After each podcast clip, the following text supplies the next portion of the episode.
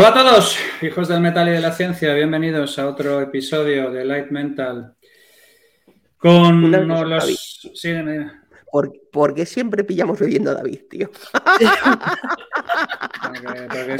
O sea, o sea David, Ay, que me meo. Es, como la sirenita, es, un rollo de la sirenita inversa, tío. Yo, yo, sigo manteniendo. Como de desfogue. A ver, yo sigo manteniendo el espíritu original de este podcast, que es somos cuatro colegas en un bar tomando una cerveza charlando. Alguien se tiene que Mientras todos los demás nos hemos vendido al caviar a y, y, el champán cristal, eh, David sigue todavía, es un romántico, es el último romántico. Bueno, perras, bienvenidos, bienvenidos David Alayón, bienvenidos Mike, ¿cómo estáis? Sospechosos habituales. ¿Qué tal, Javi? Buenos días, buenas tardes, buenas noches, buenas madrugadas. Con muchas ganas, con muchas ganas. Claro que sí, claro que sí, porque hoy tenemos un podcast especial, tenemos un podcast maravilloso. Tenemos aquí al bueno de Jordi Yatser, gran hombre, mejor persona. Gracias por venir, Jordi. Nada, gracias a vosotros por invitarme. Además, eh, me encanta vuestro podcast, así que doblemente contento.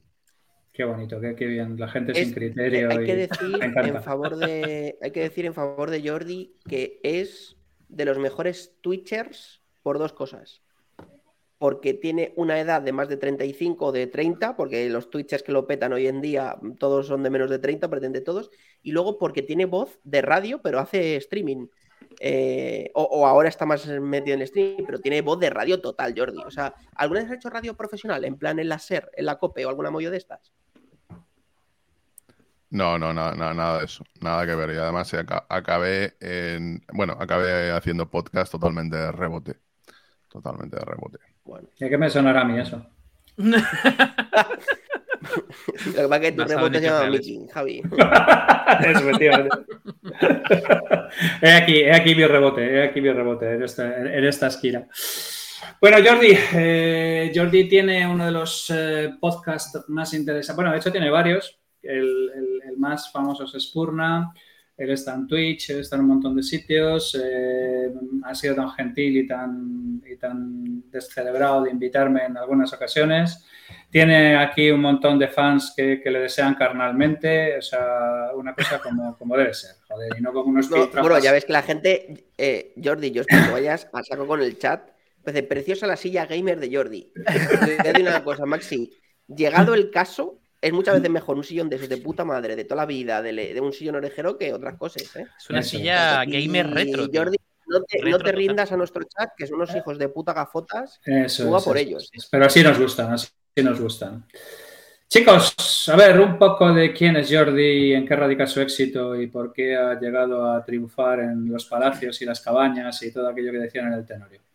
A ver, yo, yo eh, como, como hice en algún capítulo anterior, he preguntado a una inteligencia artificial que tenemos por aquí que se llama Perplexity. Eh, Jordi, tú, corrígela si no la pilla bien, ¿eh? pero dice: Jordi Yatser es un comunicador español y presentador de los programas Spurna, Tiscra y El Sextante. También es activo en Twitch, donde emite contenidos relacionados con análisis de guerra, la ciencia, la tecnología, el amor, los videojuegos, la geopolítica y su impacto en nuestras vidas. También tiene un canal de YouTube. donde publica vídeos. inteligencia artificial. O sea, que tiene concreción, ¿no? O sea, es la hostia. Y, pone finalmente, también tiene un canal de YouTube donde publica vídeos sobre estos temas. Yatzer también es activo en Twitter con el seudónimo Jordi Yatzer, o sea, arroba Jordi Yatzer.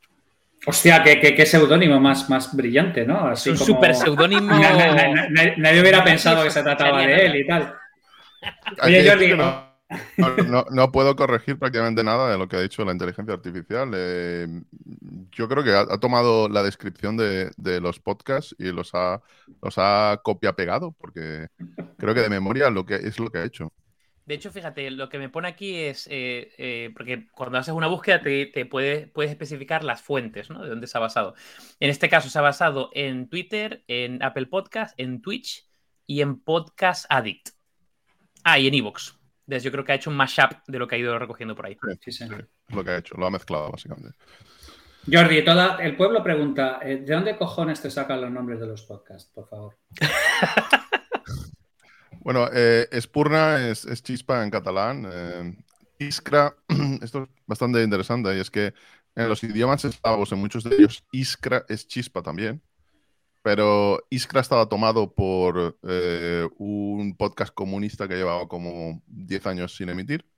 Con lo cual, y como iba a ser de tecnología, digo, mm, le voy a añadir una T y que sea Tiskra. Pero bueno, es un claro error porque nadie sabe pronunciarlo posteriormente. Y luego el sextante lo tomé eh, porque tenía que encontrar algún tipo de nombre que no fuera muy común para hablar de filosofía aplicada, ¿no? Y la verdad estoy bastante contento porque los tres podcasts han estado o están en los top tres de cada una de sus categorías en Evox, con lo cual, bueno, estoy contento, estoy contento. Y, y, antes de entrar en lo que es el tema que has propuesto tú y sobre el que vas a desarrollar y tal, un poco cómo llegas a cómo llegas a, mm, al podcasting, porque quiero decir, es de dominio público que nosotros llegamos aquí porque a Miki se le ponen los cojones. En lugar de montar una parrillada, decide montar un podcast y luego el tema se nos va de las manos. Pero en tu caso. Javi, yo es que siempre he sido lo mismo. Yo soy un gran, gran trendsetter. No trendwatcher, claro trendsetter. Entonces yo dije, hay que poner de moda los podcasts. Y al año salió Podimo y toda esta mierda, tío. Y, ya Jordi pues se compró el Ferrari con su podcast y Jaime Rodríguez Santiago pues se ha comprado la casa en la playa. Eso es, y ya compran la cocaína al por mayor y ya no se tienen que andar con Tú gracias a eso has subido 15.000 followers en año y medio. Eso, es, eso, es completamente cierto. A mí no me conocía ni mi familia próxima, eso es totalmente cierto. No, en serio, Jordi, ¿cómo, cómo llegas eh, a través de qué tumbos en la vida llegas a, a la comunicación, al podcasting, a todo este tipo de cosas? Además, como tú has dicho, siendo exitoso en cada puta cosa que has hecho, cosa que a mí me parece absolutamente inaudito. Pues lo, que os voy a contar es absolutamente cierto, ¿eh? Eso sí. Eh, empezamos bien, empezamos bien. El, hype, el hype está al El hype aquí, el hype aquí arriba. Venga, vamos, Jorge. Vendías armas. Vamos, vamos a imaginar un podcast, un foro relativamente conocido de España, en el que alguien pregunta cómo mejorar eh, algo nuevo que está haciendo que es podcast. Eh, bueno, él no lo llama podcast, pero lo llama un programa que tiene que se emite por internet. Yo le doy a esa persona eh, ciertos consejos. Esa persona le gustan mis consejos y me, bueno, me pide el correo. empezamos a hablar, bueno, y empiezo a sugerir en el año, creo que debía ser enero de 2012, les sugiero cómo podían tener éxito eh, dando mi opinión. Y ese podcast era Economía Directa. Economía Directa en aquel momento era el podcast referencia de economía y política en España. Hay que decir que en 2012 muy, y finales de 2011 muy poca gente hacía podcast. Eh, normalmente eran enlatados de programa de, de radio. Siguen siéndolo los más exitosos, salvo excepciones. Tú coges el top 30, top 40 de podcast en España puede haber 25 que son enlatados o gente que es famosa de otras vías. Gente que empieza puramente. Voy a hacer un asterisco, Jordi, un asterisco sobre este punto.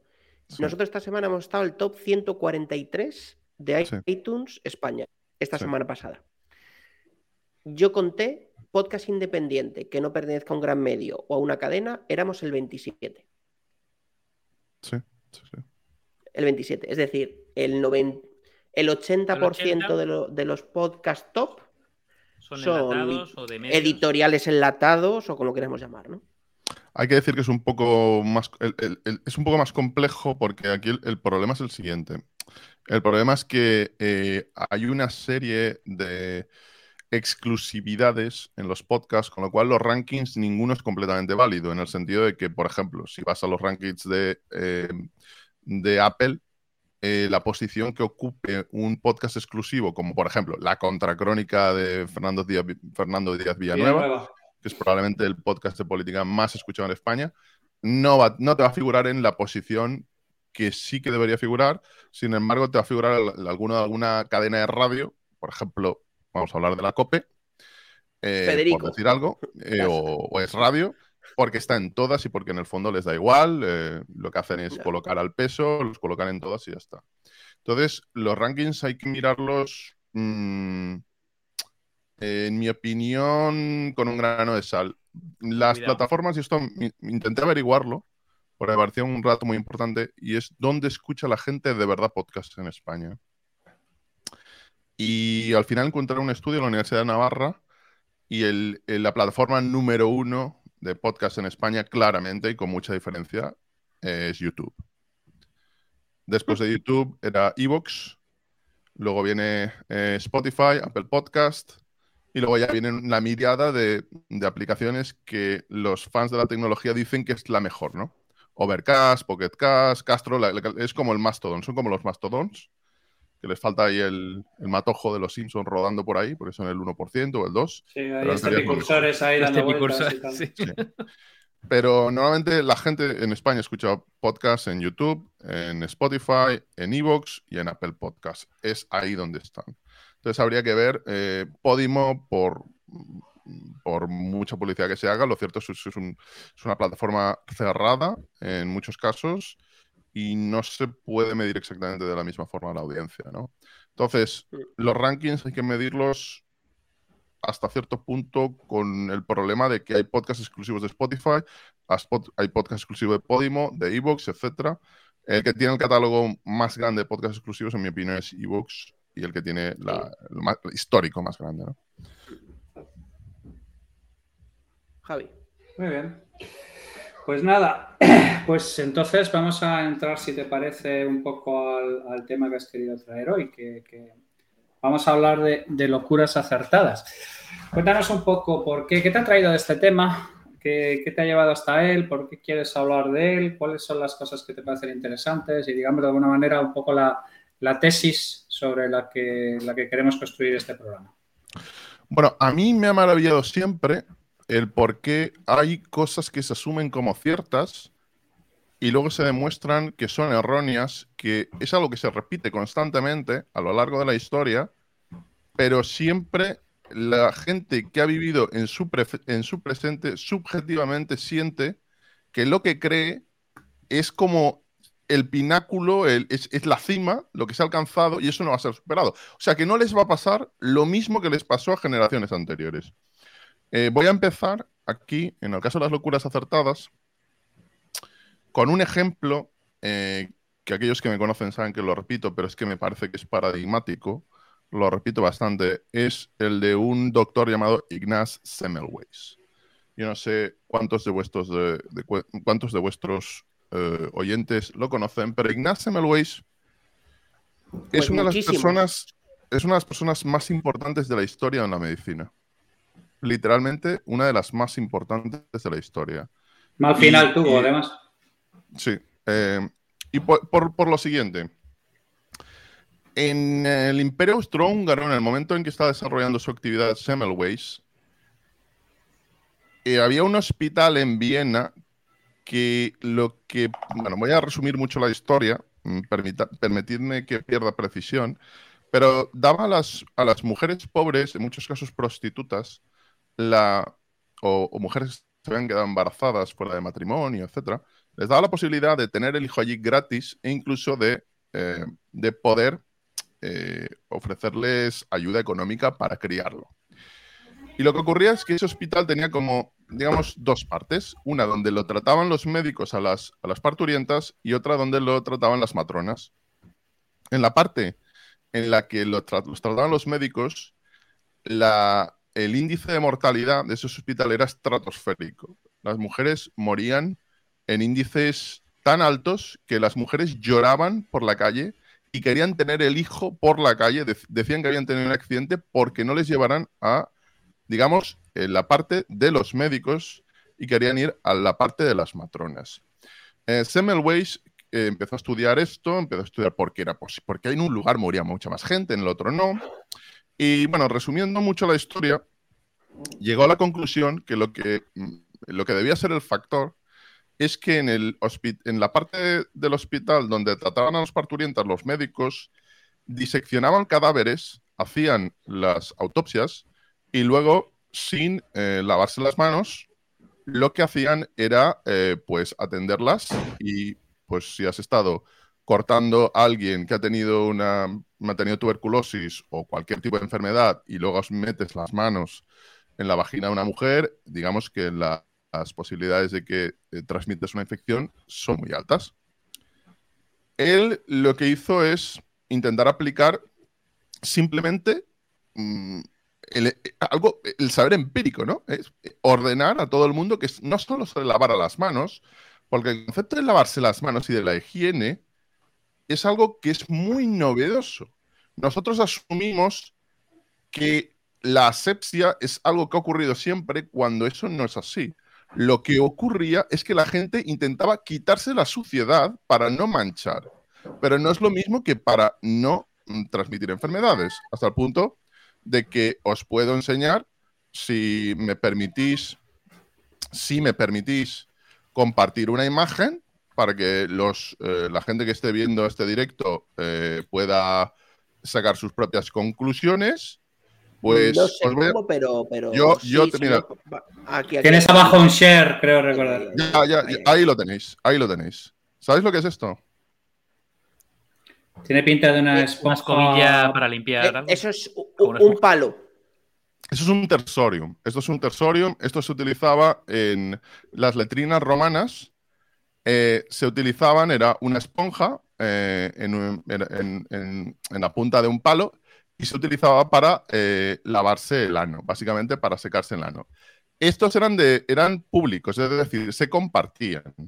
Se metían en un cubo con agua y luego eh, tú usabas la de tu compañero y, te limpiabas eh, el esfínter con ella. Evidentemente, eh, esto podía haberte dejado sin, sin heces el esfínter, pero podéis imaginar la cantidad de enfermedades que se transmitían en Roma, entre otras cosas, por este tipo de utilización de elementos como el tersorium. Entonces, la limpieza no, no equivale para nada a la sepsia. Y lo que hace Semmelweis es obligar no solo a limpiar, a quitarte la sangre, sino a em, dejar que, eh, lo que lo que fuera que tuvieras, porque él pensaba, él, no, no, se había desarrollado la teoría de Pasteur aún, y él lo que, lo que pensaban es que había una especie de partículas de contaminación, como si fuera veneno, no, no, no tenía muy claro, pero que se podían transmitir. ¿Y cómo desarrolló? ¿Qué impacto tuvo esto? Pues que la mortalidad en ese hospital se redujo tantísimo que a las mujeres que lloraban por la calle, que querían tener un hijo hasta en la calle para, para, no ir a ese, matadero, ya les daba igual, querían ir. La, mortalidad creo que llegó a, bajar del 15% al 0,3% o al 0,4%. ¿Sabéis cómo acabó Ignaz Semmelweis, su vida? Acabó apaleado en un hospital para, eh, para locos, literalmente. Le engañó a un compañero suyo que le dijo que tenía que ir a un sanatorio para tratar a, un enfermo. Cuando fue allí se dio cuenta que el enfermo era él, le ataron, le dieron una paliza y acabó muriendo por una herida, porque la comunidad médica nunca aceptó, nunca aceptó sus tesis. Pensaban que era una auténtica locura. Eh, y podéis decir, bueno, esto es un caso aislado, estas cosas. No, mira, eh, hay otro mm, famoso en este caso médico, en este caso cirujano, que es Joseph Lister. Joseph Lister había desarrollado también la sepsia de los materiales para hacer las operaciones. Y Joseph Lister, bueno, mm, bajó enormemente la mortalidad y la revista os sonará, os suena The Lancet. Sí, claro. Sí. Pues The Lancet escribió un artículo criticando enormemente a Joseph Lister diciendo que sus tesis, que no tenían que seguirse, las tesis... Lister es, de hecho, el, padre del Listerín, sin ir más lejos. La, primera, la primera solución bucal... pero digo, me voy a callar porque hoy vamos de cultos, no vaya a ser... Hoy, hoy hubieras acertado, Mike. Hoy hubieras acertado, Mike. Hoy, hubiera acertado, hoy sí, ¿eh? Se hizo, se hizo en honor a él. Listerine se hizo en honor a él y fue muy curioso porque se inventó como un antiséptico para, para cirujanos, pero como no tenía mucho éxito, empezó a aplicarse con dentistas, porque los dentistas hacían operaciones. Y de los dentistas se empezó a vender en las farmacias como un colutorio bucal. Pero literal, literalmente, Listerine viene de, Lister. Este, que se tuvo que enfrentar a lo mismo. El pobre hombre, pues mm, al menos eh, pudo, pudo vivir en su parte final de la vida el éxito y no acabó en un psiquiátrico apaleado y muerto. Entonces, para mí, estos dos ejemplos me parecen muy interesantes por cómo el hecho de, aunque tú pruebes de forma práctica que tus tesis pueden ser correctas o que son correctas, si tú no lo puedes explicar o si el digamos, la comunidad científica decide que tu saber es una amenaza al consenso establecido, tú vas a ser tratado como un enemigo, literalmente un enemigo. vas a ser alguien a perseguir y matar. Buenísimo, Jordi, porque yo quería traer hoy un punto, desde que nos contaste que querías hablar de este tema, porque hay una persona que hablamos hace 25 capítulos sobre el 2030, ¿no? Que eh, yo creo que Javi y David no la conocían y yo dentro de mi friquismo la conocía y expliqué que yo creo que lo que él dice es cierto. Esto digo, creo yo, no digo que sea cierto, creo yo. Y creo que como no es, no, es capaz de expresarlo bien, porque es un tío tan metido en su rollo que no es capaz, y seguro que tú lo conoces, que es Bob Lazar. A mí Bob Lazar me parece un ejemplo de puta madre de un tío que es listísimo, o sea, joder, es evidente, súper listo, súper tal, que luego con los años ha ido demostrando que cosas que ha dicho, por lo menos hay cosas que ha ido diciendo que son verdad, pues el, Bob Lazar es el de, el de los, ovnis, el de ovnis. los ovnis y o sea, los aliens. No, 51, no conoces una referencia mía, ¿qué pasa, eh? ¿Y ahora qué pasa? No, no. Era ese, ¿Cómo ¿no? el de los ovnis. De, puta. Sí, de hecho, Además, es un gafotas, tiene, tiene, una pinta como Bill Gates, es un gafotas de estos. Sí, el documental, sí. yo creo que, porque tú comentaste, mm, ¿verdad, Mike? Un documental, el documental que, que, había, pues de hace dos o tres años en Netflix, el nuevo, sí, sí. Sí, a ver, Bob Lazar es un tío que dijo que trabajaba, bueno, es un ingeniero americano, eh, norteamericano, que era experto, si no recuerdo mal, en propulsión, eh, Jordi, ¿no? Yo creo que era en propulsión. Motores. Eh, motores, cohetes, etcétera. Y em, le contrataron para trabajar en, una en la zona hipersecreta del Área 51 que se llama S4. Em, entonces, ¿qué pasa? Que este tío, pues que parece que sí, que siempre ha sido un fricazo, que le costaba mucho expresarse, que el tío decía que tenía miedo y que por eso lo hizo público y tal que era muy parco en palabras y que era, no sabemos si por miedo, por friki, por lo que sea, eh, muy difícil intentar comprenderle. Luego con los años he demostrando que muchas cosas que he ido diciendo son de verdad, o sea, de verdad eran ciertas. Pues él dijo, pues me llevan a una aerolínea privada de no sé qué, y luego se ha demostrado que esa aerolínea existía. Em, para entrar había unos escáneres de manos en los años 70, o sí, en los 70, ¿eh? unos escáneres de manos, claro, esto hablamos cuando no existía ni lo dactilar, que detectaba la huella dactilar entera de la mano. Y luego se ha demostrado que en otras instalaciones militares eso existía, esos escáneres existían. Em, claro, y él ni puta idea de esos sitios. Entonces, eh, me parece un caso como ejemplo perfecto y muy ligado, Jordi, a lo que tú decías, de cómo algo que científicamente, o la comunidad científica, y más moderno, ¿no? Más algo tangible, eh, dice, que va a haber ahí ovnis, que va a haber ahí lo que sea, ¿no? Eh, un platillo volante, se decía que había platillos, ¿no? Y que hacían ingeniería inversa. Pues con el paso del tiempo hay cosas que se han ido demostrando que sí. Entonces, ¿será mm. realidad o mentira? Pues todavía no se sabe del todo. Pero apunta maneras, ¿no? Apunta maneras.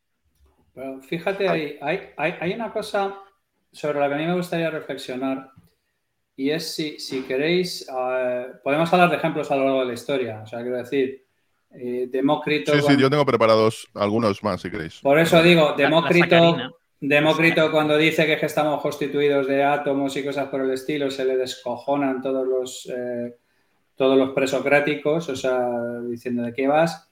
pero a mí me gustaría incidir un poquito más en la comunidad médica, ¿vale? Porque hay más casos en la comunidad médica. O sea, por ejemplo, cuando Freud va a presentar sus estudios contra la histeria y, dice que la histeria puede afectar a hombres y mujeres, le hinchan la cara a hostias, le sacan prácticamente a patadas del, sitio, le cuentan aquello que histeria precisamente viene de histeris, que es útero en griego y que de qué cojones está hablando. O sea, la comunidad médica, que siempre tenía la sensación de que cuando les entregan el título les convalidan todos los demás, es particularmente aficionada a esto de la, quema de brujas y el rechazo frontal del de las nuevas teorías y de las nuevas cosas. Eh, estabas hablando de la sacarina, Dave. John Judkin, que demuestra que, el azúcar es un peligro desde los 50, se le dan de hostias hasta en el carnet de identidad por defender que el problema que había con los temas de obesidad no tenía que ver con, la carne y con, los, y con el colesterol, que era un estudio que había lanzado un matado en Minnesota, pero que le interesaba mucho a la industria del azúcar, y saca un libro que se llama White, Pure and Deadly, hablando sobre el azúcar, y se come una puta mierda por, porque hay... O sea, quiero decir que en realidad la ciencia, nosotros tenemos ese rollo popperiano de que la ciencia está para ser discutida y está para ser rebatida y está abierta, una polla como la propia, manga de un abrigo. De hecho, está, está yo creo que la, eh, no sé si el, el, moto, el claim, ¿no? La, frase de esto no es creencia, es ciencia, ¿no? Es decir, eh, y realmente es, muy curioso porque la, ciencia es ciencia, no es mm, pseudociencia, no es creencia, no es fe, básicamente porque es falsable. pero, pero hay una especie de resistencia espectacular para no falsar, ¿no? Y que es un poco lo que comentaba Jordi. ¿Qué, más casos eh, piensas, Jordi? Bueno, eh, hay, hay, hay, muchos porque quiero ir eh, incluso a acabar. luego hablaremos, si queréis, de uno que para mí es palmario, que antes de empezar el programa me he repasado los muy interesantes de mi padre de los años 80, hablando de Internet y de lo que decía la gente de Internet a principios de los 90. ¿eh? Bueno, padre se los alquiló Javi, posiblemente. Eh, es que Internet, todo el mundo sabe que va a ser un éxito, en fin. Eh, y 640 casos suficientes para todos. Sí, sí, todo, todo súper brillante en general. Y nunca, nunca tendrá éxito, nunca tendrá éxito comprar por internet porque la gente nunca será capaz de dar su, número de tarjeta de, crédito. Los teléfonos móviles nunca tendrán éxito porque nunca se abaratarán. Eh, bueno, si hablamos de los coches, las previsiones de los coches, en fin, eh, ¿para qué? Pero voy a. Los ordenadores también. Eso de un ordenador en cada casa era como, eh, ¿para qué va la gente tener un ordenador en cada casa? Ford se comió varios estudios que le demostraban que si alguien pasaba de 35 kilómetros por hora explotaría. Sí, y de hecho eh, me voy a retrotraer primero algo relativamente más antiguo. Me voy a meter en el negociado de, Javier. Eh, Javier probablemente conoce a Fritz eh, Zwicky. ¡Hombre! ¿Qué va? Si, Javi, Javi, o sea, para que te das una idea, Javi, cuando se hizo el Big Bang, Javi fue el que hizo así a la partícula. Eso es, el que le dio el empujón. El que le dio el nudge. Eh, Fritz Zwicky es el padre eh, bueno, de muchas cosas. Es eh, probablemente la persona que más aportó al conocimiento de las, estrellas de neutrones y es el que inventó el, nombre o la denominación de supernova. es el padre de la resolución de problemas complejos llamado análisis morfológico. Corrígeme si me equivoco, sí, señor. Javier. Correctísimo.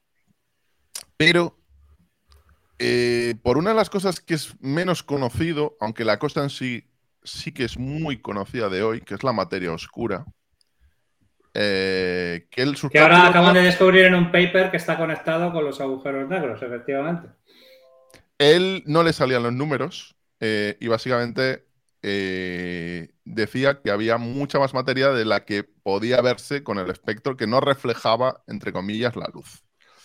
Esto no fue aceptado no fue aceptado además por un aspecto, antes hemos hablado de la resistencia de la academia, pero cuando, ¿y qué pasa cuando se mezclan las cuestiones personales? Cuando un grupo de personas... Y los problemas de agencia. Lo ve como un, como un cascarrabias. Porque, por ejemplo, Zwicky era conocido por ser... Zwicky. Eh, Fritz Zwicky. Con Z, sí. Eh, era conocido. Es búlgaro, era búlgaro el tío. Es, primo de Kiwi. Bueno, era, era creo, creo que era suizo, eh, perdón, creo que era húngaro de origen suizo. Eh, pero bueno, en cualquiera de los casos. lo interesante es que era alguien que no se parecía al, al, científico clásico y lo que hacía era insultar a buena parte de sus colegas. Tenía una, tenía una expresión que enfadaba mucho a muchos de los físicos que, por qué les llamaba hijos de puta esféricos. Y le preguntaban, ¿por qué llamas a, este? Es el inventor, efectivamente. Y, él decía, porque da igual, desde el punto de vista que le mires, es hijo de puta. Da igual que le mires por abajo, por arriba, es hijo puta, ¿no? Y, Jax me ha ahorrado la expresión, efectivamente. Es, el padre espiritual de Como Taleb. Entonces, eh, él, lo que ocurrió es que, por ejemplo, había un otro científico que se inventó una historia eh, que él le temía porque le había tendido una trampa intentando sacarle su pasado nazi y lo que, lo que había de verdad es que Suiki, que era muy cascarrabia, se había enfadado porque había descubierto una galaxia. Este tío la había, eh, entre comillas, le había copiado el descubrimiento y la había nombrado a sí mismo, le había dado su nombre. Luego Hubert le corrigió la cuestión y le dio el nombre de Galaxia Wiki a la, galaxia. Pero está el problema de que... Ya tenía, ya tenía una presa, entonces ¿qué más le da una galaxia? Joder. Claro, el problema tiene, es que... tiene también un cráter lunar, por ejemplo. Perdón. No, no, pero aquí ¿qué, pasa, cuando tú caes mal a la gente? Cuando tú te refieres a la gente como hijoputas esféricos, cuando alguien te hace algo y le intentas destrozar, le dices todo de todo, la gente no está acostumbrada a que tú le digas A, B, C, D a la cara, la gente va a aceptar lo que tú digas por muy revolucionario que sea o por muy aceptado que sea, si les caes mal, si piensan que eres un cabrón, Probablemente. No, ni de coña. Salvo si te llamas Pedro Sánchez, porque Javi, pese a. dice que es audaz. Que es audaz. Pero no estamos hablando de esto, Mike. Estamos hablando de gente seria. Pero no es el único. Mira lo que le pasa a Schopenhauer. Mira lo que le pasa. Si es que ser, un cascarrabias se paga, se paga. Es complicado, es complicado. Y además, tú puedes ser acomodaticio y, majete y, progresar en los congresos y publicar historias y, movidas por el estilo y tal.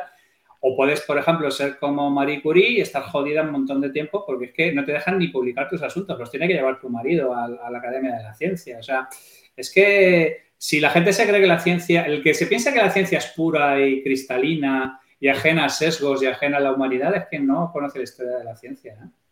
Pero, pero una cosa, Jordi y Javi, ¿no creéis que esto, porque parece que lo estamos segmentando mucho el mundo de la ciencia, y yo creo que esto, Javi, que lo hemos tratado en algún capítulo, incluso de la gente de altas capacidades en general, y yo creo que pasa en todos los contextos, que tú puedes saber muchísimo de un tema o puedes ser buenísimo en un tema, pero hay una cosa casi igual de levante, que es cómo te vendas barra lo vendas y cómo te relaciones vaya barra mm, persona decente que seas. Una cosa puede ser más porque eres tímido y otra porque seas un hijo puta.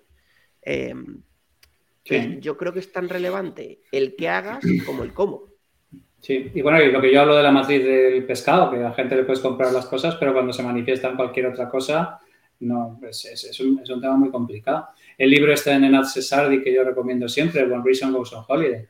Cesardic dice, a ver, ¿quiénes son los más listos de la casa? Los filósofos. En concreto, ¿quiénes? Los filósofos de la ciencia. Venga, vamos a hacer una lista y, te saca todas las subnormalidades que han estado diciendo y haciendo durante, durante un montón de tiempo. O sea, es que de verdad que la ciencia está sometida a los vaivenes humanos y a los sesgos humanos. Y entonces es muy normal que un montón de cosas que desafían un montón de cosas y que puede hacer que alguno pierda su cátedra. Porque tú imagínate que tú has hecho tu cátedra alrededor de cualquier puta mierda que esto te lo revienta. Pues ya te digo yo que de buenas, buenas no, no lo va a encajar. ¿eh? Hay un, hay un libro que no sé si habéis leído que se llama Loonshots. Sí, maravilloso, el de Bacal. Es bastante interesante porque se habla mucho de moonshots, ¿no? Como aquello, aquellas, aquellas eh, misiones que se cumplen, ¿no? que tienen como una mirada mucho más a largo plazo. Y él, él básicamente saca un montón de datos de loonshots, como de, de locos, ¿no? Eh, que, tenían una idea o que plantean algo y que de alguna forma, pues, eh, o fueron incomprendidos en su momento o de alguna forma Em, plantean algo que luego otros construyen sobre ellos. Pero él, habla muchísimo de la importancia de, la sincronización entre el científico y el soldado. Claro. El, primer ejemplo que menciona, claro, es que el, radar estuvo a punto de irse al guano por completo. Y, ese es un tipo el que hace de, contacto entre, entre los científicos que están cableados de una manera y los, y los, y los militares que están cableados de otra. Y sin ese tipo de intermediación en zonas liminales, hay un montón de invenciones que se van a tomar por el culo, sencillamente porque, bueno, Tesla, Tesla que deja, Tesla deja sentada en la base de 10 industrias distintas. Pero, ¿qué, lo que pero ¿qué, le, pasa a Tesla? Tesla es otro que te manda a tomar por culo on the spot. ¿Vale? Y un, tío, cascarrabias que se pelea con Edison, que se pelea con todo Dios, que, al final termina teniendo razón, pero, pero que termina dándole de comer a las palomas porque está como una puta chaveta en un puto eh, hotel de mierda hecho, hecho polvo. O sea, es que es, es, inescapable la persona que presenta el conocimiento, la propuesta que presenta y el contexto en, temporal en el que se produce esa propuesta. Y, es muy jodido porque, porque es que mm, eh, lo normal es que la, ciencia, el statu quo, reaccione mal contra ese asunto. Por eso, en mi opinión, y, si me permitís conectarlo esto con algo, mm, me la voy a bajar, voy a bajar la pelota ahí con el pecho para bajarla al suelo. Pero si ya, si ya dejamos un poco la ciencia, aunque habría muchísimos más ejemplos, ¿eh? podríamos hablar de, las placas tectónicas, podríamos hablar de muchos. Pero si bajamos la pelota y ahora cosas que nos parecen absolutamente obviedades, como Internet, como el automóvil, como el teléfono móvil, como el primer smartphone. Vamos a ver, el primer smartphone, que es el iPhone, eh, en el que uno de los padres es un cascarrabias como Steve Jobs, pero tiene algo, eh, la empresa que lo saca, que es fundamental en la vida. Y es una legión de personas adheridas a una idea adheridas, eh, casados casi, casi una unión sacramental con la empresa, hasta el punto de haber sobrevivido justamente por eso, y sacan un producto que es superior a lo que había en aquel momento. Hay gente que no lo ve venir, mucha gente, y a los... Esto, lo, esto de hecho, una, en la primera vez o la segunda que entrevista a Javier, lo hablamos. Al año o al año y medio, Javier, Incluso aquellos que se habían equivocado y habían dicho esto es un fracaso, 700 euros o 600, ¿quién va a comprar esto? Es, solo salen dos o tres mercados, al final tiene una cámara de no sé qué, em, mm, ¿qué va a hacer contra las BlackBerry que tienen un teclado para escribir más rápido? Pero al año o año y medio, incluso los mayores críticos se dan cuenta de que el juego ha cambiado y que se los van a llevar por delante. E incluso, y es, eso es, aquí, aquí hay una diferencia respecto a la ciencia o incluso respecto a las cosas que son opinables. Y es que cuando llega la hora del dinero y llega la hora del consumidor, por mucho que tú defiendas, la realidad te va a pillar como un toro de 650 kilos. Y hubo algunas empresas que tú no puedes vender la milonga en una convención médica o en una convención de físicos teóricos ese toro, ese morlaco te va a coger. Y aquellos que llegaron tarde, que no tuvieron prácticamente tiempo para reaccionar, que fue prácticamente toda la industria excepto Google, mm, acabaron muriendo. ¿Dónde está LG? ¿Dónde está eh, a día de hoy HTC? ¿Dónde está Nokia. Nokia? ¿Dónde está? ¿Qué hizo Windows Mobile? Que llegó tarde. Es que lo que ha hecho Satya Nadella, eh, porque se podían haber cargado Microsoft con lo que hicieron eh, con los teléfonos móviles. Es que el smartphone, todos aquellos que vendieron, no, es que es muy caro, no, es que, mm, en fin, A, B, C, D. El smartphone no, no tenía por qué, para, para mucha gente, no tenía por qué haber triunfado, aunque ya, si alguno lo vio muy cerca de su lanzamiento, en el momento que abrías la caja te dabas cuenta de inmediato que las reglas habían cambiado. Perdón. Sí, sí, no. Pero a ver, es que hay, hay perdona, perdona, Dave. Dime, dime. yo, iba a decir que volviendo otra vez a, conectar con el tema de los loonshots. O sea, el, primer. O sea, Apple yo creo que históricamente ha, hecho cosas muy bien. Eh, quizás no han sido los primeros en, casi nada. De hecho, han sido los primeros en plantear modelos de negocio, como por ejemplo la App Store o iTunes y demás. Pero, por ejemplo, cuando lanzaron el iPhone, ya había eh, otros smartphones. Eh, yo recuerdo tener un HTC de pantalla retráctil y, demás, ¿no? Bueno, y anteriormente ya el, el HTC era con el dedito, pero anteriormente eran las, las Palm y que tenían la cosita esta, ¿no? Pero lo que hizo Apple muy eh, inteligentemente no es irse a la solución más friki desde el punto de vista, o más puntera desde el punto de vista funcional, o sea, de recoger y cogerlo y meter en un solo sitio lo más puntero, porque con la mente súper ingenieril básicamente lo que es, vamos a meterle más memoria, vamos a meterle más... Es lo que hizo fue un replanteamiento de decir, oye, pues a lo mejor no es lo más puntero a nivel desde el punto de vista ni de memoria, ni de procesador, ni de... Pero desde el punto de vista de experiencia de usuario, de realmente va a ser mm, imbatible, ¿no? Y yo creo que eso fue lo que hizo muy bien. De, de, de Loonshots anteriormente, lo que Apple ha hecho históricamente es recoger eso y ser como los los mejores segundos, literalmente, y comerse el mercado porque eh, aprenden básicamente de los fracasos de los anteriores. Claro, pero, pero fíjate porque eso es muy interesante, porque efectivamente no, no. Es que yo eso lo veo de otra manera. No es que llegaran los segundos y que aprendan de los fracasos, sino que normalmente nadie tenía esa ventaja que tenía Apple de estar en la zona liminal entre la ingeniería y el producto de consumo. O sea, normalmente los productos eran demasiado ingenieriles como para poder triunfar en el producto de consumo o demasiado poco diferenciados como para poder, digamos, de alguna manera crear una, categoría nueva. Pero es que donde entra Jordi, que es la, inmensa librería con muchos libros de fracasos empresariales porque nadie leyó exactamente qué era lo que iba a pasar, donde McKinsey tiene tres estanterías para ellos solos, y de hecho, muchas de las eh, paridas que tienes ahí son, o sea, esto del mercado de los móviles, le, dijo, dijeron a AT&T que el mercado de los móviles en el año 2000 iba a ser de 800.000 terminales, ¿vale? Y entonces AT&T se pasó completamente como de la mierda de entrar en la movilidad y se comieron lo que se comieron. Y bueno, y a General Motors se lo cargaron también, o sea, fantástico. Emana de un tema que es que somos muy malos haciendo predicciones, que yo hablo del tema muchas veces porque miramos hacia atrás y hacemos restas de regresión. Y el problema es que la gente de McKinsey está obligada a decir sus putas mierdas de predicciones, que son tan putas mierdas como las de todos los demás, pero de una manera muy segura, porque es parte del... Claro, Matthew Stewart en, en, The Management Myth dice que no el socio de McKinsey no le admitió porque no decía las cosas con el suficiente aplomo. Y el otro decía, bueno, pues no lo tengo claro, o bueno, no lo sé. Y la ciencia está lleno de eso de no lo tengo claro, no lo sé, hace falta más pruebas, hace falta esa, mentalidad de growth que hablamos siempre, esa mentalidad de, pero, Javier, te, hago una pregunta, ahora que dices eso. Si creo y todos convendremos y estaremos de acuerdo que si juntamos a los tres mejores jugadores de fútbol, vamos a decir Messi, Mbappé, y no sé, pues os voy a decir. Eh, ya, ya Neymar y ya tienes el PSG, ya directamente. Vale. Vale. Nombramos a tres mejores.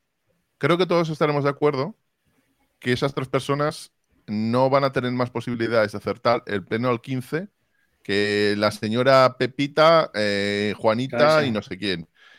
Eh, porque hay demasiados, hay demasiado caos, hay demasiados factores que tú, por mucho que sepas del tema, no vas a poder tener en cuenta por mucho que domines el fútbol, no vas a saber si eh, qué va a pasar. no, no puedes tenerlo. Entonces, ¿por qué asumimos que hay eh, consultoras? Bueno, de hecho, las previsiones económicas a veces es para echarte a reír. Eh, y las previsiones de ventas o de esto y, y, te lo venden como si fuera algo científico. Por la misma razón por la que la gente acude al, al tarotista, a los oráculos. al oráculo. Es que el, futuro siempre ha sido un sitio muy, muy inquieto. Y además, no, no, no, que esto es más fácil. El chat, que nos diga la gente cuánto se sabe en su signo del zodiaco y que alguna vez lo hayan mirado. Es que ya verás que todo el mundo. Porque aunque hay creencias que ninguno creamos, nos la han como, nos han metido las ínfulas de que eso es, es que nos hace ilusión. O, alguien puede ser, nos lo haga ilusión o lo que sea. Yo digo que soy Escorpio y que tú eres Tauro y que soy, eh, soy un hijo puta y tú eres más, Mira, el cerebro, más terrible. le gustan las certezas. Eso es, el cerebro le gustan las certezas. Te, te, coges a una. La incertidumbre le jode muchísimo. Mira, recogiendo el ejemplo que traía, que traía Jordi. Tú sabes que llevan 40, la industria del juego lleva 40 o 50 años intentando trabajar en una inteligencia artificial que les haga dejar de depender de unos tíos que son los que hacen las predicciones que, llevan periódicos enrollados y fuman puros y, están gordos, pero llevan 40 años, ¿eh? Pero Javi, pero Javi, como los seguros, los señores que son actuarios de seguros mmm, son no, pero, pero los, pero los actuarios los actuarios recogen muchísimos que según mi tabla y mis 500 eso es, eso es, eso es, eso Pues en Cuenca llueve 17 días al año y esa esquina es soleada. Entonces el seguro de la casa es más barato. Claro, claro, pero el asunto es que la gente, la gente, la gente no, sabe que la estadística a nivel macro siempre tiene razón, pero a nivel micro generalmente no la tiene. O sea, la ciencia actuarial está básicamente basada en estadística, ¿vale? Y lo único que ocurre es que en casos individuales sencillamente no funciona. De hecho, todo lo que he estado desarrollando yo en personotecnia es para, para digamos, de alguna manera trasladarnos del ámbito de la estadística al ámbito de, la, actuación individual. Pero es que la inteligencia artificial lleva intentando craquear lo que saben esos tíos de puro y periódico enrollado sobre el tema de las apuestas y es que siguen siendo más finos estas personas que son capaces, que no son capaces de, sistematizar por qué cojones aciertan más que la máquina. ¿Vale? Pero es que llevan 40 o 50 años la industria del juego queriéndose cargar esos hijos de putas y no puede. Y es porque los modelos que tenemos no son lo suficientemente buenos. Porque sigo insistiendo que a nosotros lo que nos encantaría es tener esa máquina determinista que nos clavara el futuro. Pero es que no, no existe. No existe. De hecho, si tú hablas con futuristas y tú hablas con Dave, por ejemplo, te hablará que es que no, nadie puede predecir el futuro. Tú puedes hacer escenarios de futuros deseables, tú puedes intentar ver a ver cómo puedes hacer backtracking y llegar ahí y hacer una serie de cosas, pero nadie, eh, el ejercicio de predecir el futuro es completamente estéril. hablando de, futuros, y me, encantaría conocer la opinión de, Jordi, em, y cogiendo la ciencia, pero desde otro lado, metiéndonos en la ciencia ficción. Yo siempre he pensado al final que em, los escritores de ciencia ficción que de alguna forma, bueno, está la típica pescadilla que se muerde la cola, ¿no? Que es decir, eh, adivinaron el futuro, inspiraron el futuro para que realmente lo hiciera, ¿no? Yo estoy convencido que, no sé si en Julio Verne, ¿no? Pero un William Gibson o, o un Arthur C. Clarke, ¿no? Eh, de alguna forma, si hubiesen sido inventores o, hubiesen sido puramente científicos, hubieran sido considerados locos, loquísimos, pero de alguna forma encontraron una vía que es la ciencia ficción, que al final han planteado cosas que se han hecho realidad, digamos, han hecho shots, pero de una manera diferente, ¿no? Y que de alguna forma han inspirado, pero que si hubieran eh, enfrentado a la ciencia de ese momento con otra vía, seguramente se hubieran comido un colín y hubieran sido tachados como locos, ¿no? Coño, Philip K. Ahí hay un, hay un problema fundamental. Y es que eh, a menudo lo que llamamos ciencia ficción no es más que la exposición de lo mismo que podría ser expuesto de una forma creíble, pero que no, eh, no está transmitido de una forma que está en consonancia o alineada con las creencias del tiempo en el que esa obra se publica. Voy a dar un ejemplo. Voy a volver a Ignaz Semmelweis. Si yo en el siglo XIX os digo que hay batallas dentro del cuerpo entre seres microscópicos y que luchan entre sí y que se comen los unos a otros, ¿esto sería ciencia ficción? ¿Qué, diría un escritor del siglo XIX que dice, oye, es que, mira, dentro tenemos, dentro de nuestra sangre tenemos eh, microorganismos que pelean y se matan y tienen y sueltan sustancias y dirían, eso es ciencia ficción, ¿no? Por ejemplo, ahora cuando Vladko Vedral dice que la unidad de la realidad no es algo físico, sino que la unidad de la realidad es la información, como si fuera un bit. ¿Eso, es, ¿Eso es ciencia ficción o eso qué es? Porque asumimos que lo que sabemos, cualquier cosa en el fondo no es más que el consenso de mil, dos mil, tres mil personas de determinadas universidades que han decidido y han votado, y lo digo literalmente así.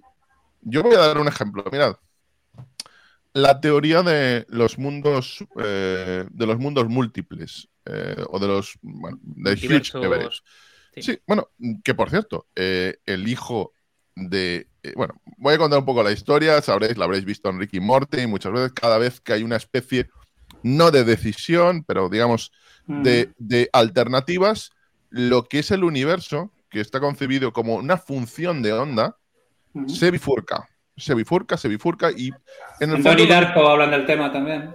Claro, entonces lo que, lo que acaba definiendo esta, esta teoría, en el fondo, tal como yo lo veo, es como si estáis jugando Civilization eh, estáis jugando. Gran juego. No sé, eh, Age of Empires. Y lo que hace el juego es jugar todas las miles de millones de posibilidades que podría jugar en ese juego. Oye, que he puesto este recurso aquí y allí. Y ¿Cuántas posibilidades de jugar? Miles de millones de posibilidades. Todas se juegan. Entonces, eso sería el universo, ¿no?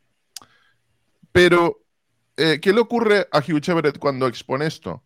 Que literalmente los científicos de la época consideran que es, eh, no es que esté equivocado, que es un idiota, es un tarado mental, creo que había estudiado en Stanford, se había doctorado en Stanford, acaba él trabajando en el Pentágono, el hijo no sabía que su padre había hecho esta teoría porque había, la había tratado de inútil, acaba trabajando en el Pentágono, eh, el hijo funda la banda de música Los Hills, sin saber quién era su padre. no sé si habéis oído, la canción Novocaine for the Soul, que es una gran canción. Eh, y de hecho dice, la única vez que toqué a mi padre fue el día que se murió, para asegurarme si estaba muerto, ¿no? Que por cierto, eh, su prima, la prima de, del cantante de los Hills, era la zafata que iba en el avión que chocó eh, en, el, en los atentados en el Pentágono. del 11S contra el Pentágono. Y él se preguntó, bueno, me pregunto, me pregunto si, chocó contra la oficina de mi padre. Em, y qué había hecho alguien que iba para superestrella de la física teórica. ¿Eso es ciencia ficción? ¿Esto que vemos en, Ricky Morty? Pues lo que decidí que es ciencia ficción es que hay una votación, literalmente, como el, la interpretación de Copenhague, es una votación de gente que dice, pues esto es lo más probable. Y, lo otro, lo que está fuera de esa votación, eso es de Ricky Morty, eso es de, de Philip K. Dick o es este, no sé qué. Eso es ciencia ficción. Lo nuestro es ciencia. Sí, sí, Mira, un consenso, nos, pasan, un comentario por el chat que, como estamos hablando de... Eh, Ciencia por comité. Sí, sí, la convención o la convención nos deja un comentario de un tema que puede no ser una convención universal. Entonces, nos vamos a mojar, ¿vale? Nos deja un comentario Mirei Tevi 3. Creo que la astrología no hay que desmerecerla. Astrólogos profesionales trabajan con altos cargos para asesorarlos. El tarot es valioso siempre y cuando lo trabaja una persona espiritual y profesional. No creyendo en la astrología, os, os, hace parecer a la ciencia. ¿Qué, pensáis, eh, David, de la astrología? Eh, a ver, a ver. Yo creo que la astrología eh, es literalmente pensamiento mágico. ¿Vale? ¿Y qué significa esto? Em, o sea, yo creo que si alguna persona, por algún motivo, ¿vale?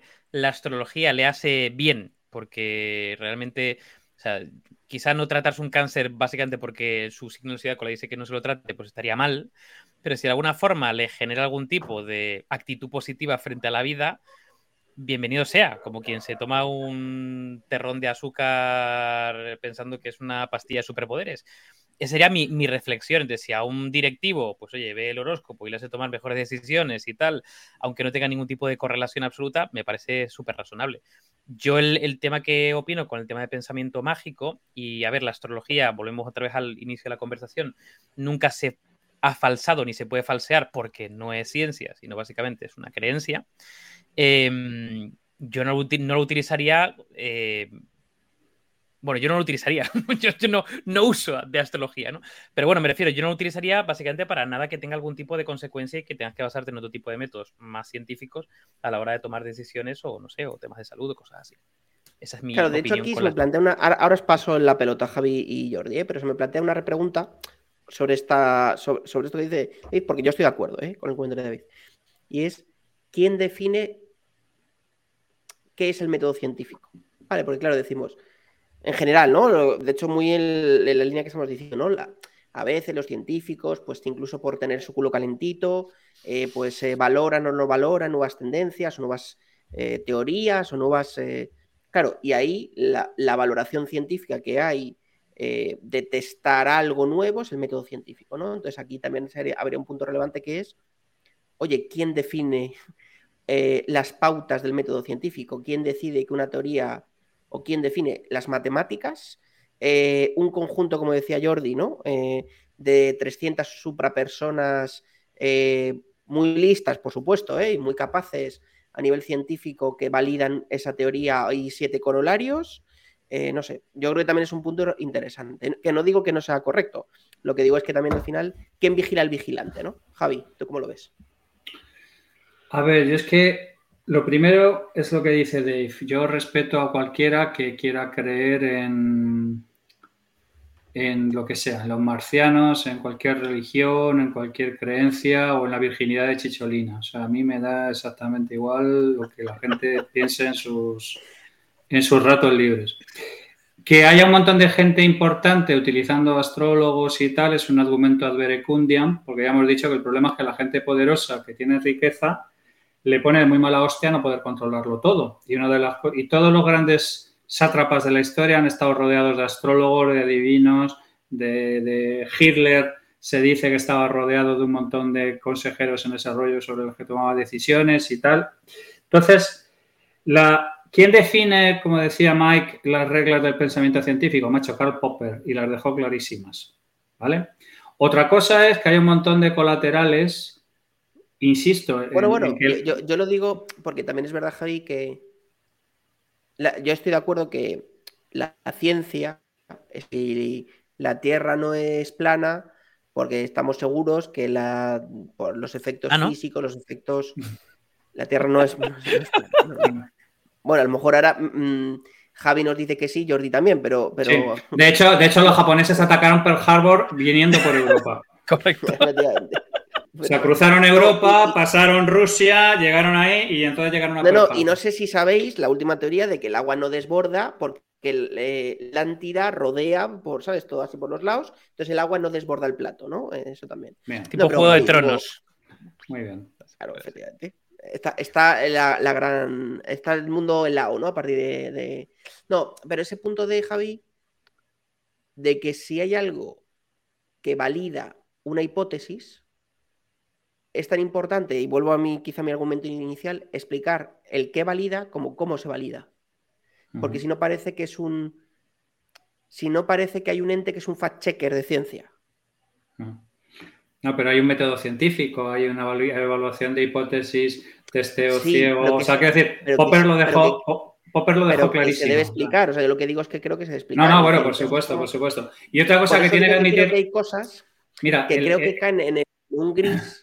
Eh, sí, sí, pero el punto. Correctamente, porque no explicamos bien, quizá todo, la gente que somos capaces de explicarlo, oye, eso no cumple método científico. Por eso hay gente que hace. Mmm, Tai Chi creyendo que el, problema, el problema es que a veces la ciencia hace mala ciencia.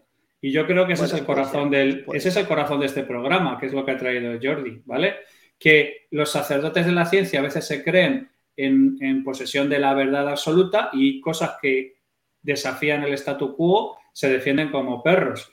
Y ojo que no es solamente, y la gente de ciencia, coño, es, Lord Kelvin diciendo que a la física ya solo le queda determinar el cuarto decimal sin tener ni puta idea de, toda la explosión de la física que habría en la primera mitad del siglo XX. O sea, quiero decir que es que la gente de ciencia tiene un problema que es un sesgo que soy muy familiar porque conozco a mucha gente de ciencia y conozco a mucha gente muy inteligente, que es que no están abiertos a que les cambien la manera de pensar. Y ese es el, el principal, porque además hay un statu quo asociado, hay una serie de cosas asociadas, hay mucha inversión emocional y mucha inversión intelectual en una serie de ideas para que venga un, matado y te diga que todo lo que has estado creyendo en tu tesis sobre la que has hecho 16 papers, te puedes limpiar el culo con ella. Que es que eso, eso es jodido, ¿eh? O sea, hay un problema de agencia ahí, todo este tipo de cosas. Entonces, ¿qué es lo que ocurre? Que Popper te da un planteamiento absolutamente pristino si los seres humanos fueran seres de luz, pero es que los seres humanos son seres humanos. Da igual si tienen 14 doctorados. Que es que ese es el, tema que muchas veces no, no, no entendemos. Entonces, Jordi ha traído unos cuantos, pero es que esto se va a repetir sistemáticamente, que va a venir un montón de gente con un montón de ideas locas, y en lugar de abrazarlos con curiosidad inquisitiva y decir, pues vamos a ver si es que esto puede ser, lo que encuentran es eh, rechazo frontal, agresión, y si encima es un poco gilipollas, le da las anfetaminas como erdos, es un tocapelotas como Taleb o, Swiki. Se lleva una eh, comisión de no sé qué. Exactamente. O, o, vas en contra de los intereses de una industria como le pasó a Judkin, pues tienes más posibilidades todavía de comerte una mierda. O sea, es que la ciencia no es, no es pristina, lamentablemente. Porque al final la ciencia los hace los hombres y los hombres pues no son pristinos y ya está. De hecho, de hecho, fijaros, eh, el, ejemplo que sacaba Mike de ¿no? la Tierra es plana y tal, a mí me flipó cuando empezó este auge de, terraplanistas, como eh, muchos divulgadores científicos, algunos youtubers tipo Quantum Fracture, otros que hacían, de alguna forma no, cogieron, eh, digamos, una actitud de decir, pues no, sois unos ignorantes y a tomar por culo, que sería como la línea fase, sino que se preocuparán por demostrar de forma científica y con cálculos y tal, y desmontar ese tipo de teorías. A mí me parece que esa es la aproximación correcta, ¿no? Pero por Independientemente eso, por dónde venga. es tan importante el fin como el, como, o sea, perdón, el fin no sería el qué cuentas como el cómo lo cuentas. 100%. Em, yo, yo creo de hecho, de hecho una... fracture, una ciencia mierdera apoyada en una buena historia tiene muchas más posibilidades que, de volar que una ciencia que, por ejemplo, disrumpe por completo los pilares de, la ciencia en un momento Totalmente. Pero, pero esto seguro que suena también, eh, no solo de ciencia física, química, matemáticas, economía. ¿Quién ha sido la persona que más se ha reconocer en economía en el gran público en los últimos 15 en gran público, mainstream, en los últimos 10 años o 15 años en España? Pues un señor de 70 palos que un día va a una fuente diciendo que existen los ninjas, que son los no win y cuenta una historieta. ni siquiera es economista, es ingeniero industrial. Correcto, modo comedia, pero a su manera consigue dar un enseñar, enseñar con un buen cómo. esa, es la labor de, esa es la labor de la divulgación, Mike. O sea, quiero decir, yo entiendo perfectamente que, haya un montón de gente. O sea, yo creo que lo que trae Jordi, a mí me gustaría saber tu opinión al respecto, Jordi, es, es que la ciencia, efectivamente, yo estoy de acuerdo contigo, Mike, la ciencia muchas veces se hace innecesariamente opaca e innecesariamente oscura. Pero, aquí estamos hablando de gente que trae cosas que al final terminan ser ciertas y que el propio sistema inmunológico de la ciencia los expulsa. Pero, pero será porque no es. O sea, a lo mejor me equivoco, pero será porque no lo puede vender bien, tío. Porque si es algo ¿vale? Que la ciencia y el método científico, y tú me lo has explicado fenomenal, es capaz de demostrarlo, pues con un, o sea, si es real, con una buena venta, la gente debería entenderlo. Es decir, voy a poner un ejemplo muy chaval. Cable de cobre versus cable de fibra. Pues seguro, seguro que había un lobby del cobre de cojones. Seguro. Pero si llega un pavo y dice, he inventado el cable de fibra y esto va al internet como un puto cañón y es más barato, tu, línea de pensamiento, tu línea de pensamiento es absolutamente lógica y completamente falsa. Mira, Edison tuvo, eh, Edison tuvo la puta corriente continua hasta mediados del siglo XX e incluso montó espectáculos electrocutando elefantes para demostrar que la corriente alterna era lo puto peor. O sea, es que el relato se come al dato por los pies. Si es que lo que yo estoy diciendo es que el método científico es de puta madre en un entorno esférico donde no haya seres humanos. O sea, si, el método científico lo aplicaran robots, nos iría de putísima madre. Pero es que Edison logró mantener la puta corriente continua 40 años más de, la lógica. Cuando Tesla había demostrado es que no la puedes trasladar a largas distancias, necesitas centrales cada 500 metros, es una puta mierda, no hay manera de sostenerlo. Tesla, o sea, quiero decir que es que no estoy hablando de, un desgarramantas. Que, que, que tú puedes... coches, ojo. Efectivamente, sus ratos libres, sus ratos libres. O sea, yo no sé, Jordi, Jordi, esto, esto ya es un tema. O sea, a ti lo que te fascina de verdad es la incapacidad de la gente y de la ciencia en general de hacer su labor. Porque si Mike tuviera razón, es decir, oye, pues cuando vienen las cosas de una manera específica, la ciencia está abierta a ser falseada y no hay ningún problema. Yo creo que eh, se asume que los científicos en ocasiones tienen opciones y no las tienen. O sea, os voy a dar un ejemplo. Un ejemplo. Eh, imaginad que hacéis un. que es mucho imaginar, ¿eh? Y no me voy a posicionar, ¿eh? ya, mm, voy a ponerme la venda desde la herida. No me voy a posicionar.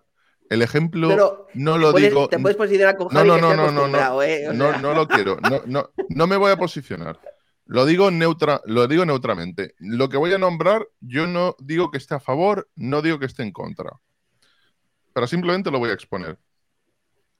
¿Vosotros creéis que podéis, si sois científicos, eh, publicar un paper en Estados Unidos en el que se diga que no se puede hormonar a chicas de 14 años que quieren hacer la transición al género masculino?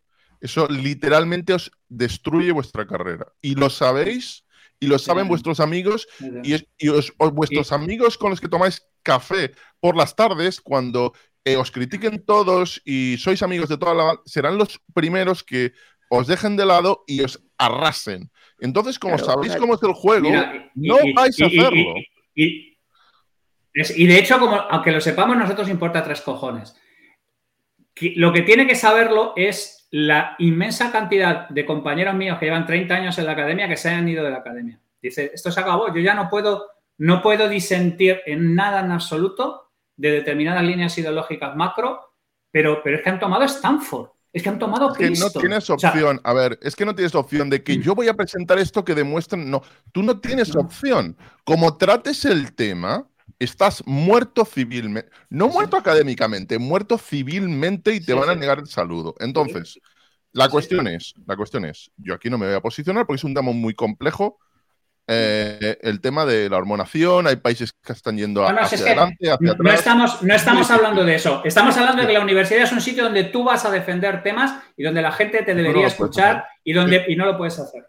No lo puedes hacer. Es decir, tú, tú vas con un estudio científico, por ejemplo, ahora en Suecia eh, hay una serie de, chicas que están detransicionando, desde, desde luego es hasta un canal de, hay hasta un género en YouTube de, de transicionadoras, porque es mucho más común en mujeres que, se, que intentan convertirse en hombres. Eh, y es que tú en, algunos países no puedes tratar ciertas cosas. Y mira, os voy a dar otro ejemplo. Y repito, aquí yo no me voy a posicionar porque enseguida, en fin, esto se vuelve una, una discusión política. Simplemente quiero dar un ejemplo de algo en el que tú no puedes entrar. Como entres, te arriesgas a que te peguen un tiro. Es como meterte en una selva eh, y, vas, vas con una navaja suiza a pelear con, con tigres, ¿no? Pero os voy a dar otro ejemplo. Eh, si la ciencia, si hemos llegado si la ciencia es tan extraordinaria, si la ciencia funciona tan bien, si todos los papers que son, ¿por qué Estados Unidos vive la peor, la peor epidemia de su historia de drogadicción legal? Legal, ¿eh? No digo, no, no estoy hablando de, crack, no, no, de drogas legales. Yo os recomiendo la, la serie Dop Sick, que además está basada en hechos reales cómo eh, eh, yo, he, leído, he visto la entrevista de un ex campeón del UFC de cómo acaba enganchado a la oxicodona y se la da a su médico, hasta el punto de coge un día y le coge de, la solapa y le dice que le va a partir la cara si no le saca del problema. Es que eh, aquí parece que no hay ideología, parece que no hay muerte civil, parece que no hay dinero de por medio, parece que tú llegas ahí, te sueltas un paper y bueno, la gente se pone un monóculo, eh, lo que, los números lo que da, es esto, esto es así. Y yo creo que el mundo no funciona así. No tienes Yo creo que tampoco, eso digo, por eso digo que es tan importante lo que haces como venderlo tú crees que tienes opción de venderlo. ¿Tú crees que podrías vender cierto relato de alguna forma? Yo, lo primero que digo es si es cierto. O sea, parto de la base de que sea algo cierto. ¿Vale? Si es cierto. Y lo segundo es, si es cierto y tienes el suficiente buen marketing, a lo mejor no lo haces mainstream. No ahora. ¿Vale? Por aquí he recordado, no era Euclides, el que cojones fuera de y la Tierra es redonda y le mataron y tomar por culo, ¿no? Como fuera Euclides o como se llamara el pollo ese. Y, ese tío, pues no hizo marketing en su momento y su marketing fue a la, puta, te mueres y te mueres. Pero con el tiempo se demostró que tenía razón y pasó a los anales de la historia con una persona que tenía razón. Entonces, estoy de acuerdo contigo. Tanto de acuerdo, como digo que es tan importante, que sea cierto como cómo lo vendes. Porque si lo vendes bien, obviamente es una estrategia de no llegar y soltar un paper. O sea, en eso estoy de acuerdo. ¿Vale? En eso estoy de acuerdo. Pero, pero, Mike, una, cosa, tío. Yo, estando de acuerdo contigo, eh, eh, creo que la diferencia está en, a quién lo vendes. Es decir, eh, en puede ser. yo, ahí no me he metido ya. Claro, en el mundo científico, es decir, la discusión ahora mismo no está tanto en, en coger una idea y o sea, digamos que no es tanto alguien que haya tenido una buena idea eh, o una idea muy loca que al final de alguna forma pasó a ser realidad y tuvo mal marketing, tipo Tesla de la época, sino ahora el salto que estamos dando básicamente es a científicos que de alguna forma ni siquiera pueden plantear con otros colegas, con otros peers, eh, una nueva idea porque la, la propia comunidad científica eh, de alguna forma le para. Es decir, aquí no hay marketing ni hay nada, sino simplemente ni siquiera tienes ahora mismo la posibilidad de plantear ciertas cosas, pero por un tema bueno, eh, yo, yo ahí diría. o, misógino o, lo que sea, o de calentar la silla.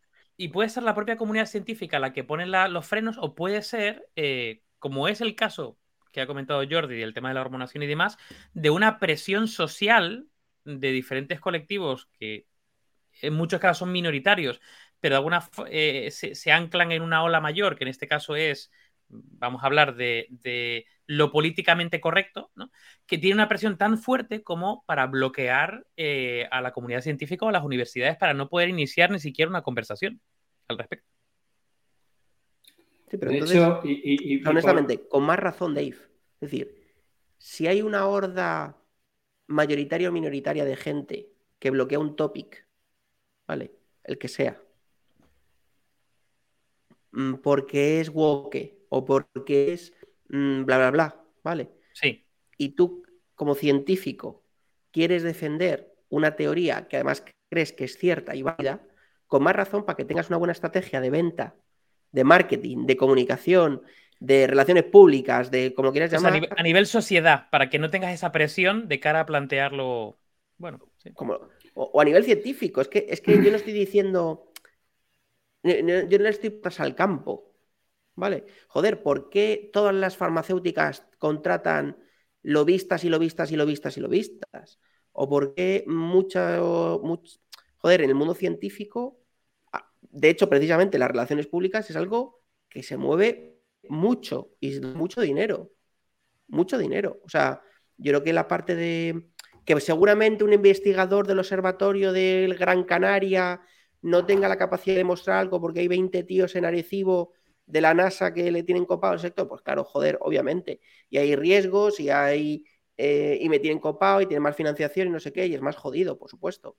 Lo que digo es que de forma holística, si tú quieres, tú tienes una marea que va en contra de ti, es tan importante lo que, lo que hace, o sea, lo que has descubierto, que cómo lo vendes, para precisamente luchar mejor contra esa marea. Las dos cosas. Pero eso es una situación perfecta de presión y temperatura. Normalmente si eres científico no suele controlar el relato. Totalmente, Javi, e-, eso sí estoy de acuerdo. y la realidad es que, y hay temas que es que no, no nos falta ir al wokism, ¿vale? O sea, Cesardic publica sobre heritabilidad, que es un tema sobre el que no se puede hacer, y se tiene que ir a la universidad de, se tiene que ir a la Universidad de Hong Kong porque en Europa le cierran las puertas, y tiene que, para publicar un artículo en Nature, tiene que usar un seudónimo de mujer, ¿vale? Y pasa todas las fiestas y tal, y el tío hasta que no ve publicado el asunto, no dice que, que he sido yo que he escrito el artículo, porque sabe que si no se lo van a... O sea, hay un, hay un, hay un lobby ahí monstruoso en el cual yo no sé si, si, si es soslayable, pero, pero es, un tema, es un tema muy complicado. Mira, mira, el ejemplo, el ejemplo de que funciona tan mal es que dependiendo de la disciplina puede haber un 80% de los, de los eh, papers científicos que no pueden reproducirse, con lo cual es... psicología, por ejemplo. Es basura, es basura. Es como si yo me levanto mañana, me pongo cuatro cubatas eh, y empiezo a escribir, o le digo a ChatGPT que me haga un paper. Si, si no se puede reproducir esos resultados, es que es basura.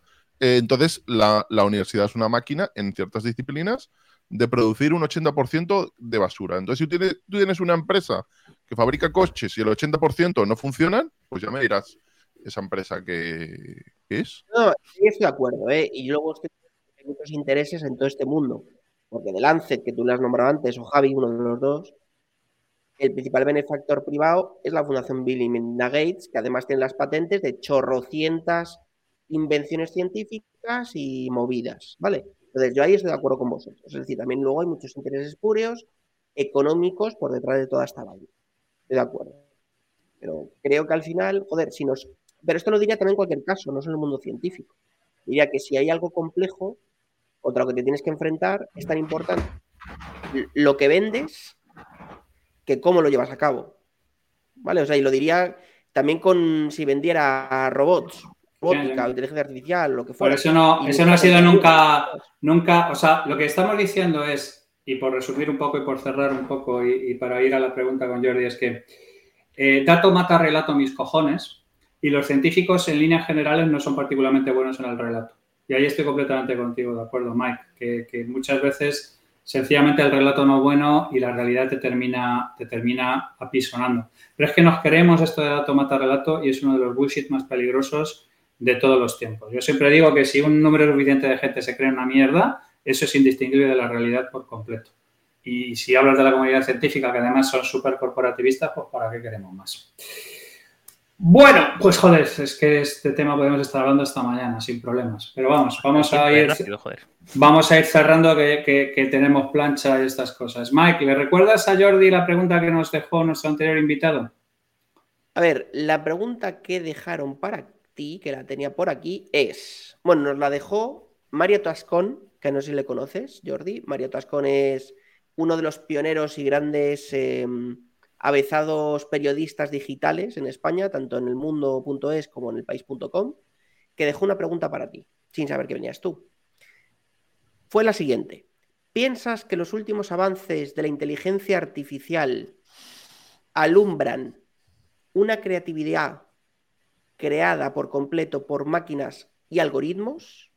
¿O simplemente una pequeña mejora, algo pequeño que bueno, que sí, que se ha notado, pero que no va a ser algo totalmente disruptivo.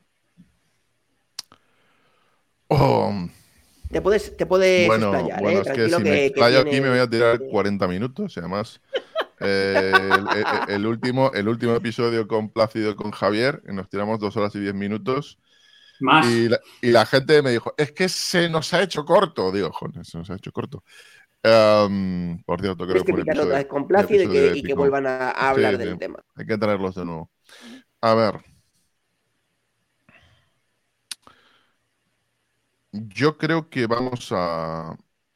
Si me permitís, porque claro, no me habéis. No la pregunta no implica el ámbito temporal. Si estamos hablando dentro de dos años, de 10 o de 100. Pero hablando mm, de lo que significa la inteligencia artificial, como introducción de lo que va a venir.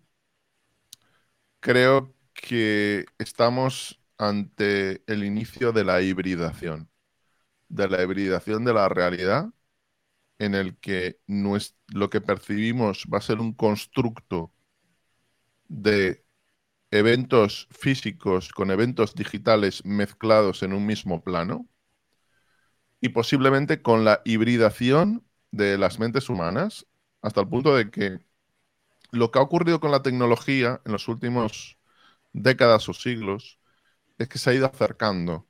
Pensamos en... Se ha ido acercando físicamente. El cine, la pantalla está muy lejos, la televisión está más cerca, el ordenador de sobremesa estaba más cerca, el ordenador portátil estaba más cerca, de hecho nos lo, nos lo, ponemos, nos lo ponemos en las pantorrillas, el teléfono va en el bolsillo, el reloj va en la muñeca y las gafas, las gafas van a ir constantemente con nosotros. Evidentemente, después de las gafas, para acercarlo más, te tienes que hibridar. Puedes hibridarte físicamente o te puedes hibridar digitalmente. Pero creo que vamos a una hibridación entre la producción de los asistentes de inteligencia artificial y el ser humano y va a ser indistinguible. Y evidentemente esto puede parecer una tontería, una ciencia ficción, ciencia ficción, igual que, bueno, si vais las primeras críticas del cine, decía que la gente no podía ver una película porque si veían un tren acercándose, eh, su corazón latiría a tal velocidad que acabarían muriendo. Em, o cuando, un ejemplo que, que trato mucho es el de los artistas franceses de 1899 que intentaban describir cómo iba a ser el, siglo XXI, el año 2000 y el año 2001. Y lo que describían eran variaciones de su realidad de finales del siglo XIX con un hecho tecnológico añadido. O cuando se dice, es que, bueno, Regreso al Futuro 2 no acertó porque la realidad no ha avanzado, no hay patinetes que vuelan, no hay gente que te envía faxes, no hay pizzas que se cocinan en dos segundos. No, no, perdón más allá de los coches voladores, que no hay porque es una, es una idea estúpida, eh, lo que ha ocurrido en cuanto a función es mucho más espectacular, porque es más espectacular que te envíen un correo electrónico a que te envíen un fax. Es más espectacular que te envíen un SMS o un WhatsApp a que te envíen un fax. Eh, la realidad, lo que ha pasado, es mucho más avanzado que lo que preveía Regreso al Futuro 2. Y yo creo que vamos a una inteligencia artificial que lo que va a conseguir es que estemos interactuando constantemente con nuestros asistentes e- y estemos recreando inteligencias que van a convertirse en nuestros amigos, quizá en nuestros amantes, quizá en aquella gente que comparte nuestro día a día. No quiero ir al cliché de Her, pero de verdad es, se ve algo tan, tan disparatado imaginar unas gafas de realidad aumentada que yo creo que van a estar dentro de 10 años aquí, porque las, las de casa salen este año, Apple las saca este año. Las de realidad aumentada se calcula que quedan 8 o 10 años por las ópticas, pero cuando eso ocurra, vas a poder ver a esa inteligencia artificial que tú estás interactuando a día de hoy que llamas GPT. Y aquí lo que nos cargamos es, nos cargamos muchísimas cosas, porque esto implica el final de Google tal como lo entendemos, el final de las búsquedas tal como las entendemos, el final de Internet tal como lo entendemos, el final de la, de la industria de la telefonía móvil tal como lo entendemos, el final de muchas de las cosas tal como las entendemos. Y creo sea, que vamos, por tanto, que sí que va a ser algo que revolucione la Va a ser- creatividad. Va a ser brutal, todo. va a ser brutal. Va a ser uno de los. hay- hay- en mi opinión, hay cuatro grandes cambios que van a, van a alterar para siempre al ser humano. Uno va a ser la conducción autónoma, cuando se consiga, porque va a cambiar las ciudades, va a cambiar, va a cambiar prácticamente todo. Igual que la televisión cambió las casas, eh, los salones se, se alteraron por la televisión, porque había que colocarla ahí la radio, las se colocaba eh, el sofá, porque quis- si vais a un salón, si vais a un salón de, de un palacio, de estos del siglo XVI o XVII, no se parecen a los salones de las casas. Los salones de las casas es- están concebidos porque hay una televisión. Le- eh, eh, el mundo, el mundo es como un cubo de Rubik. No puedes mover solo un cuadrito. En el momento que haces un movimiento, te, te- te mueves un montón. Eso, eh, bueno, aquí podría hablar Javier de problemas complejos, eh, mucho más. Cuando esto llegue, cuando esto se aplique de verdad a la inteligencia artificial, va a ser una de las cuatro grandes cosas que va a cambiar para siempre eh, el mundo, la humanidad y el ser humano. Pues nada, Espera, nos- espera, espera, faltan- hemos descargado, hemos descargado el volquete. Espera, hemos descargado el volquete, hemos dejado caer 250 melones. Eh, no, no sé si. Espera, a mí, a mí me faltan dos. Conducción autónoma, inteligencia artificial. ¿Cuáles son las otras dos, Jordi? Sí, yo, yo, yo, yo creo, yo creo, esto es eh, totalmente personal, creo que uno va a ser la, la realidad aumentada, porque lo que va a pasar es que vamos a ir, eh, hemos asumido que el teléfono móvil es algo que se va a extender hasta el siglo XXVII y es algo que tiene fecha de caducidad, lo siguiente son las gafas, y lo que ocurrirá es que cuando tú cuando llevemos las gafas de realidad mixta, de realidad aumentada, en lugar de lo que ocurre ahora, que vamos con nuestro móvil y nos dice, vamos caminando, por ejemplo, por Praga y nos dice, gira a la derecha porque dentro de 20 metros, porque está el restaurante este al que vas. No, lo que va a pasar es que llevaremos esas gafas y nos aparecerá una flecha en la calle y veremos la flecha en la calle donde tenemos que girar. Y cuando estemos en casa y nos pongamos esas gafas, veremos al asistente, veremos, entre comillas, a Siri. Que podremos comprar el avatar de, bueno, ¿cuál es vuestro mito erótico, Sofía Loren? El que fuera. El que fuera, ¿no? Y hablaremos con ella. Y entonces, ella, si ya nos conoce eh, ChatGPT 2 o ChatGPT 3 y nos da respuestas hasta cierto punto increíbles, ¿qué pasará cuando lleguemos al trabajo y alguien con la voz de Sofía Loren y con la imagen de Sofía Loren nos diga, oye, es que qué día tan duro, ¿no? Cuéntame cómo ha ido el día. Eh, ¿Con quién querremos hablar? ¿Con ella? ¿Queremos hablar con...? Porque eh, ahora se dice, no, pero es que... Es que eso, eso nunca ocurrirá porque, bueno, mm, a día de hoy vemos cómo las redes sociales eh, han hecho cambiar la forma en que se, se relacionan las personas. Hay gente que están cuatro tomando un café y están los cuatro con el móvil. Pero literalmente, esto es una imagen que vemos cada día en las ciudades. Y eso no se parece en nada en cuanto a interacción, en cuanto a calidad, eh, Instagram o WhatsApp, con lo que va a venir con los asistentes. Bueno, y falta la última, ¿eh? La, la última, la última. Para, para mí, para mí, la última.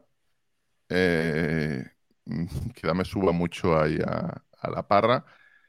Pero creo que la última va a ser el inicio. Joder, es que no sé si va a ocurrir tan, tan pronto, pero creo que la, la última va a ser el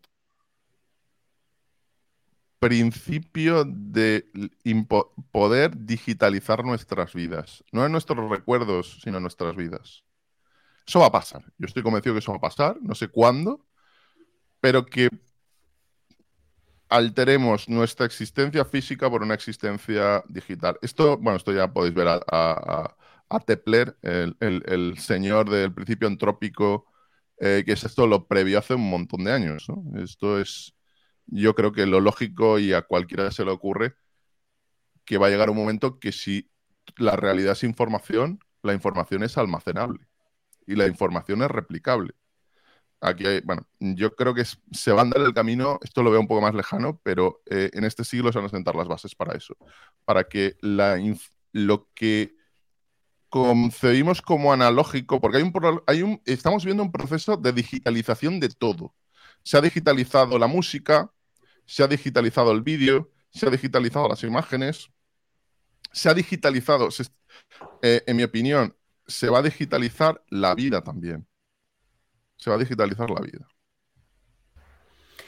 ¿Y qué pregunta. Jordi, te gustaría dejar para el próximo invitado que no sabemos quién es? Sé, sé lo que voy a preguntar, lo que me gustaría es eh, que le quedara claro eh, y no dejarlo demasiado vago, pero me gustaría que respondiera a qué considera él que es la realidad. Wow. Suave, suavemente, muy bien. Suave, suave, te suave. dijera, cuando me meto rayas y bebo 3 litros de cerveza. Eso es, suave, suave, como una palmera. Suave, suave, joder.